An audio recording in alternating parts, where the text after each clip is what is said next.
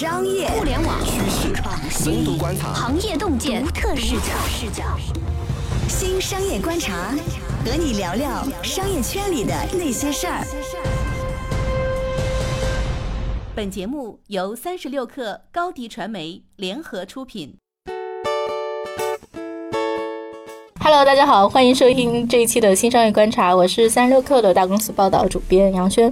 那这期呢，邀请到了我们非常资深的记者于欣来跟我们聊一聊字节跳动这家公司啊。哎，于欣你好。张老师好，哎，其实聊这个事儿，大家可能会觉得有点奇怪啊。其实是因为说雨欣最近得到了一次机会，跟字节跳动内部的很多人，无论是说新进去的，还是说在里面待了四五年的、待了很久的人，深入去聊过。大家可能不知道的一点是说，字节跳动这家公司，或者说更广为人知的是今日头条和抖音的母公司。这家公司呢，大家对它有一个挺大的好奇啊。它其实非常快的就从一个单个 app，就是今日头条这个 app 孵化出了一堆 app 啊，当然中间有成功的，有失败的，但是还是成功的 app 就真的很明星，像抖音这种，大概其能列出一串儿吧。基本上是说，在这波新成长出来的公司里面，这家公司的战斗力很强，找到二次增长曲线的能力很强，能把新的点子付诸实践的能力很强，这是大家可能公认的几个点。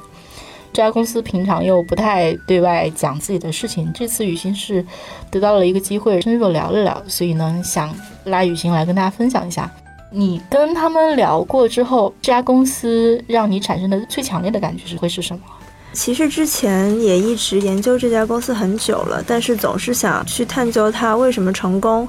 之前可能更多想的是，是不是因为它技术很厉害，因为它有很厉害的推荐算法，因为它有很厉害的增长团队，或者说它的产品能力很强。但其实这次聊下来，会让我意识到，一个公司背后强大的组织能力其实是非常重要的一件事情。它是这个公司的内核。就当你的组织能力不复存在的话，你的技术、产品、运营等等的能力，其实也都随之丧失了。我觉得，或者是这么说吧，就是能想到厉害想法的公司很多，但是能把厉害的想法付诸实践，然后能在竞争中胜出，就这种公司其实是不多的。这种公司主要是靠执行力或者说组织能力吧。对，其实，在大公司里面，我们会去讲这家公司组织能力特别强。之前其实就是阿里吧，嗯，对吧？感觉大家提阿里提的比较多，但是其他的公司，比如说反面例子，像百度，大家一致都觉得这家公司不管从内部管理还是到企业文化，都出现了一些问题，导致它在整个公司的价值观，然后映射到产品和商业模式的价值观上都出现了问题，然后使得它逐渐掉队。字节跳动可能大家之前没有太去关注它这方面的能力，但是这次聊完之后。会给我比较意外的感受吧，会让我觉得这家公司在组织和管理上确实是有一套的。那具体讲讲呢？这个有一套里面最厉害的是哪一套呢？我觉得张一鸣是一个从创办这家公司之初就想得非常清楚的人。他可能一开始就不仅仅想说是做一个 APP，然后圈一波用户赚一波钱这样。他最开始做这个公司，哪怕可能只有一个小小的产品，他就想要把这家公司当做一个产品一样来做一个系统的架构。所以他对这个公司要怎么组织、怎么搭建是有一个框架性的逻辑和想法在那儿的。那支撑这个逻辑最底层的那个东西，他们归纳为叫做信息的高效流动，就其实是像他做今日头条这个产品的理念是一样的。他之所以会做这个产品，就是希望信息能够得到更有效、更高效的分发和流动。然后他的这个理念，同时也会放在他做这家公司的理念当中。他觉得信息必须在公司和组织内部得到充分的流动，才有可能让它成为一个健康的组织。你的报道里面其实。写到了嘛？比如他们每两个月其实就是会开一次 CEO 面对面，嗯，然后以及说他会在部门会上去。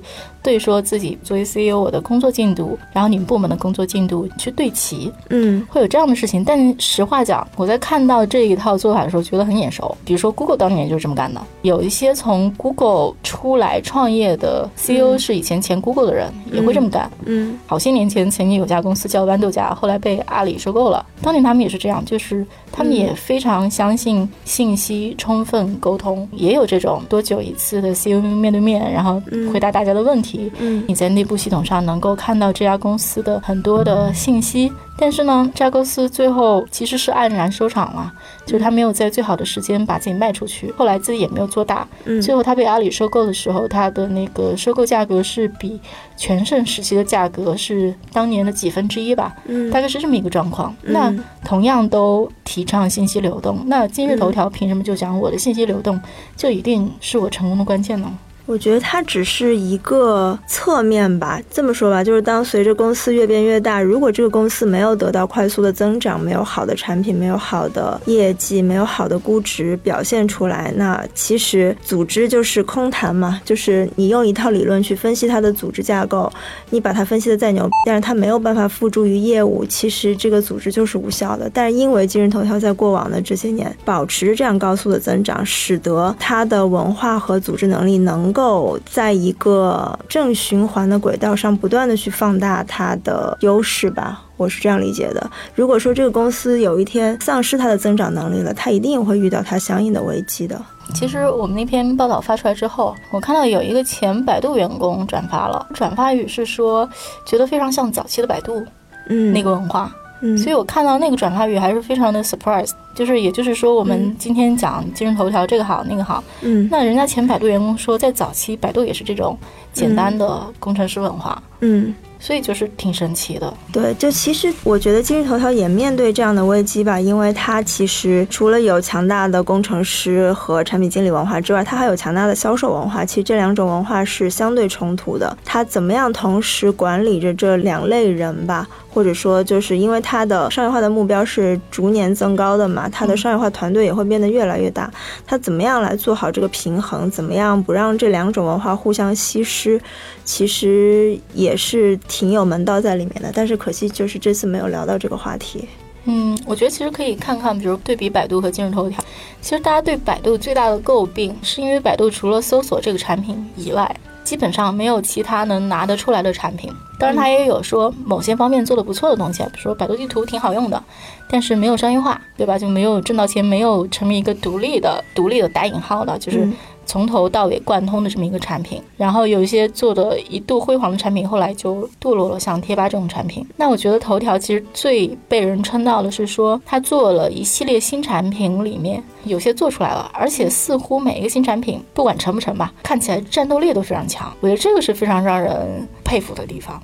他做出来那个产品，我觉得其实可能有一点很重要，就是一家公司里面去招什么样的人，我觉得这个挺重要的。就是抖音的 founder，还有我印象中头条好多业务的负责人，就自己都创过业，他的那个自驱动力，然后去把一件事儿从头到尾怎么贯穿、怎么做完的那个能力，其实很强的。我觉得这个能力未必是说靠一家公司就能赋予给一个人的。对，所以其实张一鸣还有一件事情想得很明白，就是他觉得这个公司的文化和组织能力需要靠不断的引进优秀的人来维持，他要保持优秀的人才在一定的密度之上，这样才会让犯错的几率尽量的减小。他其实对招人这件事情一直是非常重视的。早期当头条这个公司只有我印象中应该只有几个月大的时候，他就去收购创业公司，像陈琳和张楠都是这样子被收购进来的，现在成了头条最最最关键的人物。对，所以他在用人这件事情上一直我觉得还是有自己想法的。即便是到了现在招人这个事情，但凡是他有精力，他一定是事必躬亲，在一些重要的岗位上他会亲自去盯的，甚至比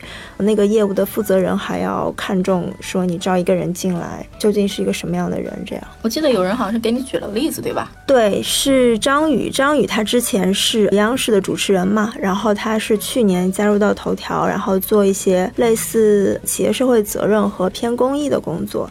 他就举到一个例子，他之前招一个他下面的人，那个人他也面过了、聊过了，然后他这块流程都走完了，只需要找到张一鸣签一个字就行了。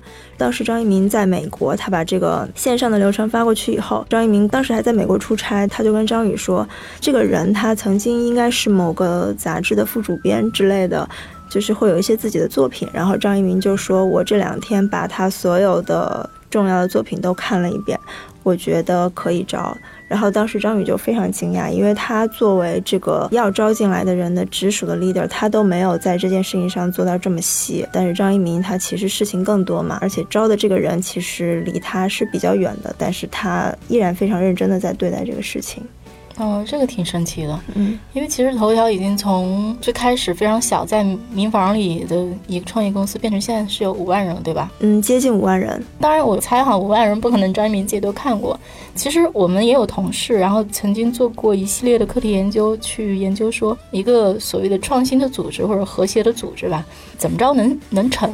组织文化里面其实有一条，就是说你这个组织里的人得相互能看得上，互相认同。然后一个组织里的人要相互看不上的话，这事儿可就不好弄了。就是它看起来是一个很你知道没有办法量化的事情，对。但是呢，一旦不对付，可就玩不下去了。对，这个其实挺重要的。对，所以张宇他也说到，他最开始去接触张一鸣的时候，是他们的一个共同的投资人朋友介绍他们认识的。他们认识的时候也并没有任何说要去这里来工作这样的意图，可能就是认识一下。而且张宇也说到，因为他之前在央视待了那么多年，其实认识很多的企业家朋友，有很多企业家邀请他去到他们的公司，给到很高的薪酬等等，他都没有动过心，因为他觉得他并不想离开央视。然后后来他见到张一鸣之后，他们大概有过三次深聊，每一次聊都在七八个小时。但是他说这几次聊天几乎都没有聊到工作这件事情，大家可能就是互相了解，互相交换一些见闻、知识、价值观层面的东西，在这个层面形成了互相认同之后，才去考虑说我们是不是要在一起工作。因为我印象中一般是有这样的说法，就是说一个组织在刚刚建立的时候要特别的小心。尤其是你在建立你最开始的十几个人的团队的时候，或者几十个人的团队的时候，因为未来这十几个人会帮你一层一层往下招，对，所以说你最开始的这个核心团队一定要极度认同，不然的话呢，就感觉是说射箭，然后你稍微偏一丢丢，但是最后离目的地就会对就会差很多。我说的当然也可能是一个理想状况，因为很多时候大家干事儿都是萝卜快乐不洗泥啊。其实像头条增长这么快，它的管理一定不可能做到那么精细化的，它一定还是相对粗放的，而且一定也是因为它现在处在一个高速增长的状态中，它的很多问题被掩盖住了，并不是说这个组织什么问题都没有了，只是现在它没有被暴露出来，就像滴滴一样，它现在什么问题都暴露出来，但是在它高速增长的几年，可能没有人去质疑这些东西。其实头条是一二年成立的，但是真的他去开始做那个什么 CEO 面对面，其实是一五年。一五年，对，其实之前也有这个形式，因为在一五年之前，公司大概只有几百个人。一五年的时候也只有四五百个人左右。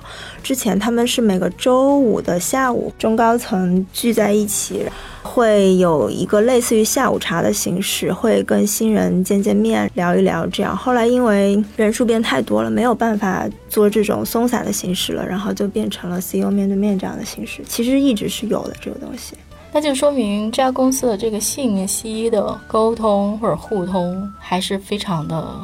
足了，我听到的是这样，就是从最开始张一鸣就会比较重视这个事情，因为基本上一家公司大到一定程度，你就很难说靠指令，或者说靠一个萝卜一个坑儿给大家每个人都挖好坑儿，说你就在这个坑里好好的干自己一摊活儿，当然这也可以啊，嗯，但是一般来讲，一个萝卜一个坑儿这个事儿非常像那种稳固的传统大企业干的事儿。然后你在坑里不挪，好像也没什么问题。但是对于一家还要在市场上创新，然后去拿新的市场，然后要面对激烈竞争，大家可能要有一些灵活机动的应变的公司来讲，你这个坑太稳，或者说大家没有机动性，或者大家没有战略意识，挺难的。对，所以其实头条采用了这种完全透明的 OKR 的方式，我觉得是为了充分激发大家的自驱力吧。maybe 当你有一个想法的时候，你可以大概其知道你的这个想法对于你所在的部门、你的组织，甚至张一鸣本人的目标来讲，是否是有帮助的，是否是一致的。这个在大部分公司里面可能是做不到的，他会经历一个比较漫长的沟通过程吧。其实是有的，其实阿里有非常强这个属性。听过阿里的公关，就是离开阿里的公关说，在阿里的时候没觉得，就当年在阿里的时候就是。每次要做个啥活动，然后要去找小二，就是小二会像半个马老师一样，从自己的视角去盘公司的战略，再盘到我这儿应该怎么做，我这个跟公司战略是怎么联动。出来之后才发现，说这种能力是一种阿里人的特有的能力，特殊能力，其他公司人不这样。嗯，对我我听到的也是，阿里的小二是属于主人公意识特别强的这么一个角色。对啊，所以你想。像阿里这么一家以组织能力见长的公司，长到今天这么大，二十周年是吧？这个业务还能涨，我觉得是跟这个东西很有关系的。很有关的，对。我也问过同时共事过两家公司的人，他们的感受可能觉得阿里的企业文化稍微会更再 push 一点，头条会没有那么 push，对。而且阿里是一直强调平台驱动、组织驱动，就是你所拥有的一切其实是平台和组织赋予你的。但是头条可能会更强调个人吧。对，他会更注重让你感受到自己在这个组织当中作为一个个体所能创造的东西。因为，比如说哈，我们最后看结果，我们刚刚讲了说，头条厉害的地方是在于说，它能够找到自己的二次增长曲线，也就是说，在今日头条这个产品之外。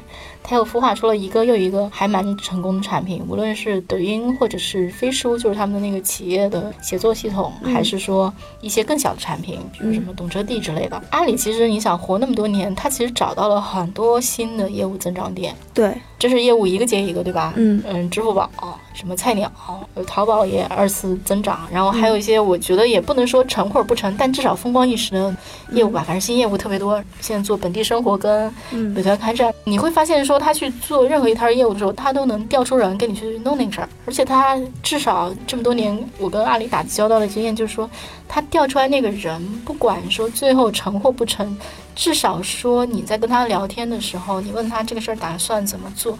他不会让你觉得说这个人没有一点想法和概念，基本上都还是还行的人。好的，稍事休息，我们马上回来。张一鸣的用人观是什么？企业文化和商业模式的关系是怎样的？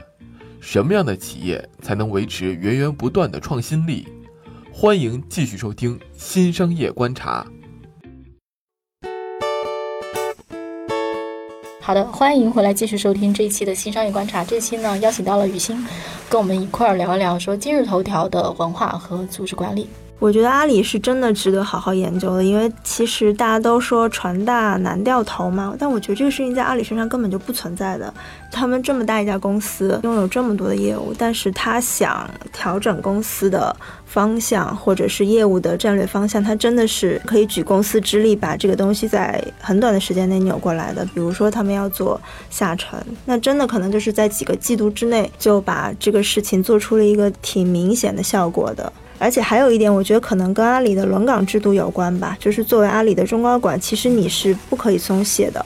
比如说，一个新人进到阿里，他在一个岗位上做两年，如果你做的还不错的话，你可能就会被轮岗，轮到另外一个新业务上再去证明自己，你再去做三年。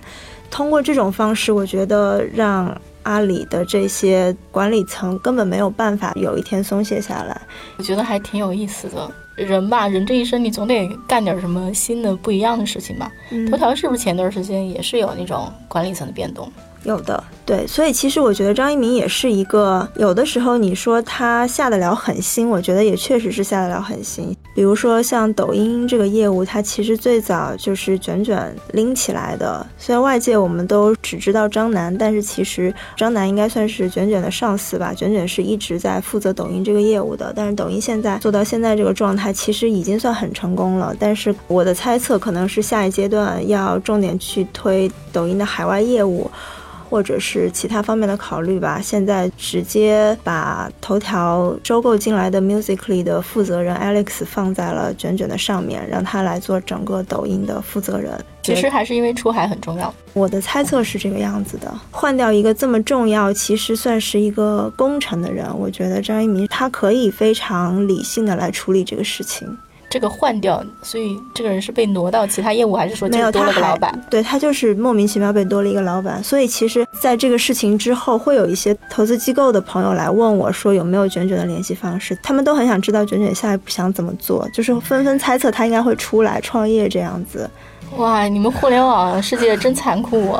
就等着说，其实对吧？头条的护城河也没多高，赶紧出来个人，对吧？我给你投点钱，说不定就干翻他了，是吧？这种心情。对，就是都瞄着这些人呢。其实也传递出一个信号，大家都觉得卷卷失势了嘛，在头条里面，这肯定是一个事实了。啊，whatever。但是我觉得也能理解了，因为我觉得像字节跳动这家公司神奇的地方，还在于说，不仅是说它做出了一系列的新产品，还在于说它国际化的步子也很快，成效还不错。是的，它的国际化成绩非常不错。我记得是一九年的 Q 一吧，应该它的海外新增用户就达到了一点八亿，一个季度的新增用户是非常夸张的。我觉得这东西有点像是说它的组织能力配上它的清晰明确的战略方向。对对，就是真的舍得花钱。其实你要对比快手的话，你就会发现头条是一家多么敢花钱的公司。收购 Musically，其实快手当初也是非常有利的一个竞购方，但最后就是最后关头，可能因为被临时加价，速滑一气之下就说我不投了。但是张一鸣说的夸张一点，就是忍辱负重，你给我什么附加条件我都可以接受，因为我就是要买下这家公司，他就是舍得花这个钱。包括在一些投放策略上也看得出来，两个创始人的风格差异很大。怎么讲？张一鸣，所以张一鸣是一个死理性派吗？我不敢下这样的结论，但是大部分的评价是这样的，说他是一个非常理性的人，而且就是他似乎是并不愿意自己成为字节跳动的代言人，对他非常非常不愿意，对他非常的想去张一鸣化，他希望大家对这个公司的认知不是以他为一个中心来做认知的。他们这家公司那个文化，比如说希望大家始终创业。或者说不惧犯错，我觉得这些东西基本上都还是非常强烈的，想要驱动这个组织里的人的自驱力。因为基本上一家公司不可能靠一个人做成。假如说这公司能活很长时间的话，嗯，它总有一天要走了。但是组织的存续时间更长，所以就是说，你无论是业务创新啊，还是说去打新的天下，嗯，基本上不太可能靠个人英雄主义。我的感受也是，他会比较排斥形成这种个人英雄主义吧。而且，其实头条内部的人也一直强调说，组织能力和文化能力不是说它仅仅是创始人个人性格和基因的一个体现，它其实是高管团队的一个共识，然后再由这个高管团队传递给他们下面的可能中层团队，它是一个层层传递的一个过程，它并不是直接由创始人来主导这样一个事情。大部分人也会认为说，张一鸣在公司并不是一个非常强势的角色，他会有自己一定要推进的事情，比如说。All in 短视频这样的事情，他想得很明白以后，他是一定要推进的。但是具体到一些业务层面，他也是会非常尊重业务负责人自己的一些经验和数据得出的结论。对，因为他毕竟不是在最前线的人嘛。当然，反面案例就是刘强东，对吧？对。创始人太强势，然后很可能最后就变成说这家公司就听这创始人的。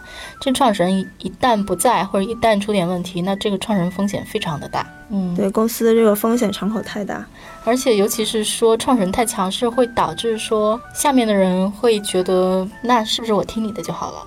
或者说有些东西我想一想，我未必要讲，因为你如果不听的话就算了。对，会丧失那种自驱力和思考能力吧。对啊，以及是说，假如说我做了一个事儿，功劳都被老板抢掉了，那我为什么要做这个事儿？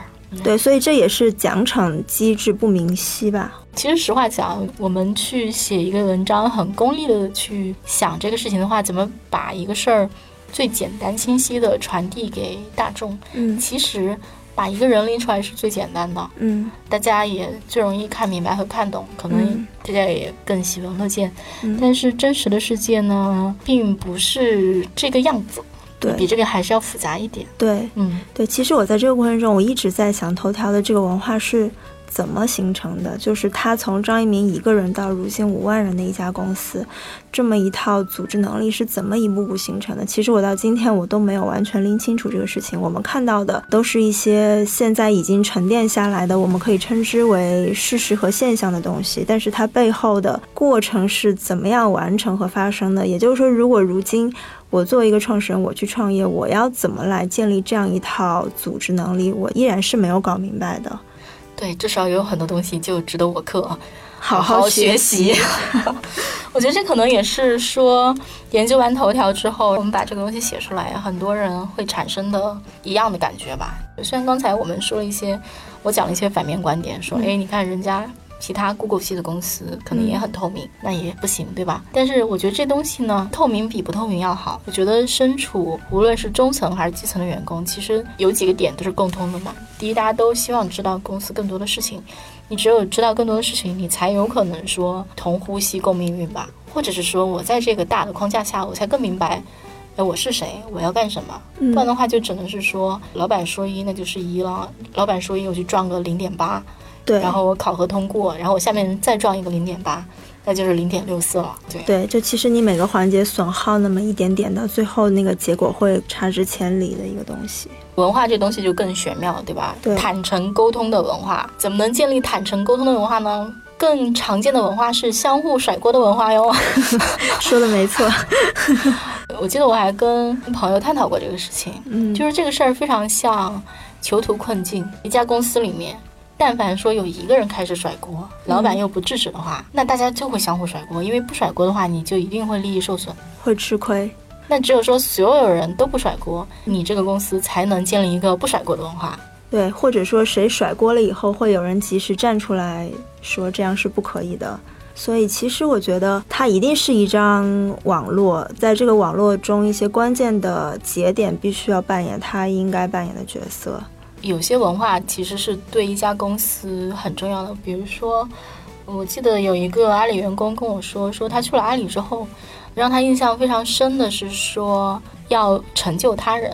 成就他人里面是有非常强烈的利己因素的，嗯，就说我只有帮别人忙，才有可能在我需要别人帮忙的时候，他会帮我。先有鸡还是先有蛋嘛？先是我帮你还是你帮我嘛？嗯，就甭想那些了，就我先我帮你吧，不然的话这个蛋永远没有办法生出来。对，它其实是用一种大家更能接受的方式，说白了就是利己的一个方式，让你去做了一个利他的事情，就其实这是一个挺高明的办法吧。对，但是这个事儿是。被阿里内部就作为说我要教新人的行为准则，会告诉你的，以及会推动你这么去做，嗯，然后会告诉你说中间到底是什么。但其实说实话，我还蛮欣赏阿里这种不去刻意包装一个看起来非常理想的一个状态，就是他不会用价值观去强行绑架，说你就是要去做一个利他的人，你就是要去帮助你的同事。其实说白了，有时候在职场里，这个是有点反人性的，他会非常直白的。把这个事情背后他利己的一面、自私的一面展现出来，可能反而会有一个比较好的结果。我个人其实是不太喜欢强行用一些美好的价值观给员工洗脑这样的事情的，因为其实大家内心都不是真的在接受这种价值观。所以就是头条作为一家年轻公司吧，至少我觉得跟同辈儿的不少公司比，不是说它一定比同辈的每家公司都好，嗯，但是我觉得至少能够看得出来，的确是有思考，对，一定是有值得借鉴的地方的。而且他如今做到这样，我们不能否认他就是一家成功的公司。那可能组织和企业文化只是他成功中的一个切面，肯定是不能否认他在产品、在技术等等方面同样有他的过人之处。对，比如说人家一个内部办公协作软件就做得很好这件事情，对吗？对，但其实这个东西的初衷也是张一鸣想要拿来做内部信息管理的，但是最后做着做着就做成了一个。还挺畅销的 To B 产品的。我印象中，当时最开始，我问一个大佬说：“你对这一代新的 TMMD 这几家公司里面，谁的管理和组织能力上有让你吃惊的？”他说：“嗯，张一鸣一个人能对十几个人。”他说：“这个事儿挺让他吃惊的，这基本上是违反传统的管理学已经很多了，是吗？”对，一般来讲就是一个人对六七个人，嗯，然后就到头了，就人的精力就到头了。我们的脑子就是这样。但是他对十几个人，其实就是靠他们那个 OKR，然后他们那个系统，就是你自己去看嘛。嗯，如果你要跟一个人很频繁的沟通的话，你的时间其实是没那么多的。对，就大家自己看好了，就是信息随时互通。我觉得这个可能算是说靠 IT 系统对组织能力的一个提升。对对，他们是非常强调工具的，就是如果你没有工具来支撑你的这个想法，就无法落地嘛。虽然我们现在看不起外企啊，但是人家外企的 SOP 都是很健全的。那凭什么你认为说你在管理上会做的比外企好？你的那个新的点究竟是什么？是理念吗？还是什么？我觉得未必。也许工具可能就是一个这个时代跟上一个时代非常不一样的地方。说了头条很多好话，但是这个也不一定。他们五万人未必人人都感受到了这种东西。当然，里面一定会有甩锅和撕逼的事情，一定会有的。只是说控制在多大的问题嘛。对，还有他们说不为上啊，不向上管理啊。我觉得听到那个话都很想鼓掌。但是呢，这件事呢也很难。到底做到什么程度是不知道的，对吧？不是头条，是另外一家公司也提了不为上，但是那家公司里的离职员工就说。缺什么喊什么，不为上个毛线！企业文化其实失败的嘛，在内部并没有贯彻下去。对一家组织想要维持创新力、活力、竞争力、战斗力，步为上，然后能跟老板提出说实际情况是这样，不是你想的那样，而不是老板说啥你做啥，对一个组织来讲是很重要的。像管理呀、文化这种事情讲很多，其实最后都还是要看成效的嘛。嗯，对，嗯其实头条就是因为它确实有拿得出手的成绩，大家才会去关心它为什么会有这么漂亮的成绩，嗯从而从各个切面去解剖这家公司。其实商业世界就是一个成王败寇的世界，你的公司做败了，可能你的任何经验都不值一提了。而且我觉得头条可能有它的特殊性吧，因为头条其实做的是一个纯互联网、纯信息型产品，它的利润率非常高。虽然它现在不挣钱，那是因为花太多钱买流量了、投广告了，嗯，但它其实是一个利润率很高。然后一般来讲，像这类公司，无论是 Google、百度，其实都是可以有那个利润去维持一个比较好的员工氛围的。我的福利很好，我对你很好，我容错率很高。就像 Google 说，我给你多少的时间，你去忙自己的事情。但是可能在其他组织里面，比如说一般来讲，嗯，零售型的组织，然后它的容错率都是比较低的，因为它利润率很薄。有限，头条的这些文化和做法未必适用于每家公司，因为比如说对纯零售型企业来讲，很可能是说我执行力最强对，最重要，令行禁止最重要。而且其实纯线上的公司也意味着你的员工结构是相对简单和单纯的，你管理起来也会容易一些。如果你有庞大的线下团队，那其实带来的管理难度肯定是非常大的嘛。我印象中跟头条人聊的时候，他们其实讲说，头条其实对内部员工是很信任的，嗯无论是信任你放手去做新业务，嗯还是说在报销这种事情上信任你，对吧？其实都还是挺信任的。我觉得这个也跟说头条总部的员工大家都是高学历有关系。对如果你敢在管线下团队这么干，大家都是一帮三教九流，然后你敢管得很松的话，那就有的瞧了。是的，所以就是说，头条的企业文化有它非常优秀的一面，但是嗯大家可能也要辩证的去看，就是说我在什么行业、什么样的竞争情况里，嗯我是一个什么样的员工的状况，嗯然后我需要达到一个什么样的目标，应用的方法都是不那么一样的。是肯定是没有办法直接去复制的，但是有一些好的点拿来借鉴也无妨吧。好的，感谢雨欣，也感谢大家收听这一期的节目。下一期呢，我们不听不散，再见。拜拜。欢迎加入三十六课官方社群，添加微信 baby 三十六课 b a b y 三六 k r，获取独家商业资讯，听大咖讲风口，聊创业，和上万课友一起交流学习。高迪传媒，我们制造影响力。商务合作，请关注新浪微博高迪传媒。